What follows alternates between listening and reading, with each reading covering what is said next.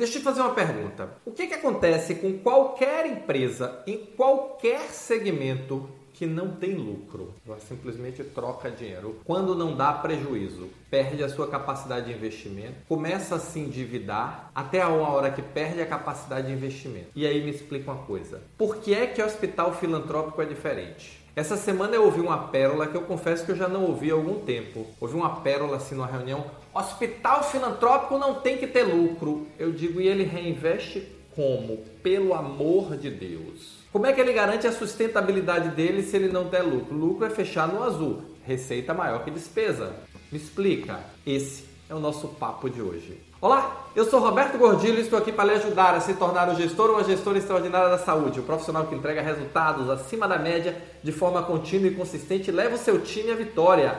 E para você se tornar, você precisa entender uma coisa: hospital filantrópico tem que ter lucro.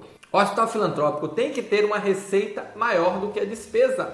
Ponto. Por quê? Porque ele precisa reinvestir, porque ele não pode ficar dependendo com pires na mão, pedindo pelo amor de Deus para ter emenda parlamentar, para fechar suas contas, para fazer seus investimentos. Não dá. O filantrópico é uma empresa como outra qualquer. Qual é a diferença? Ele não vai distribuir o lucro ao acionista, ele vai reinvestir o lucro no seu próprio negócio, na sua própria operação. Essa é a única diferença. A diferença não é quem tem e quem não tem, quem tem que ter quem não tem que ter. A diferença é o que você faz com o lucro.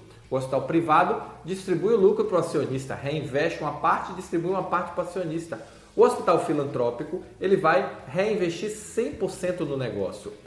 Mas isso não significa que não tem que ter um caixa bacana, que não tem que ter reserva financeira, que não tem que ter dinheiro e recurso para fazer seus próprios investimentos.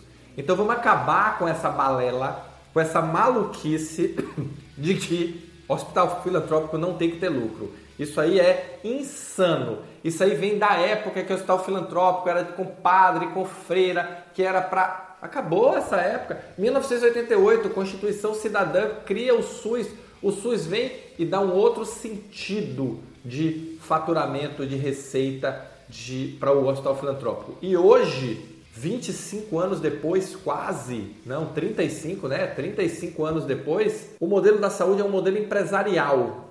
Então, dentro do modelo empresarial, qualquer organização que não tiver lucro não consegue pagar suas contas, não consegue ter sobra para reinvestir, está com problema.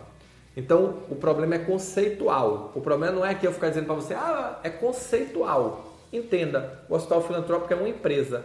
Empresa para sobreviver tem que ter lucro, para poder reinvestir, para poder avançar, para poder melhorar, para cumprir seus compromissos. Não dá para pensar diferente, tá? Esse vídeo aqui é para quebrar paradigma, porque isso foi uma pedrada assim, pá, quando eu ouvi no meu ouvido, não tem que ter lucro, opa, que maluquice é essa? Que doideira é essa? Então, vamos acabar com essa maluquice, põe na linha, se você é um gestor, se você é um diretor, se você é um coordenador, se você trabalha no hospital filantrópico, você tem que trabalhar para o seu hospital ter lucro sim, porque ele não vai distribuir, ele vai reinvestir, vai colocar no caixa, vai aumentar sua sustentabilidade e vai investir no seu crescimento. Esse é o jogo. Se você gostou do meu vídeo hoje, pá, quebra pedrada, deixa o seu like aqui e vamos em frente, tá bom? Valeu, muito obrigado, nos encontramos no próximo Momento Gestor Extraordinário.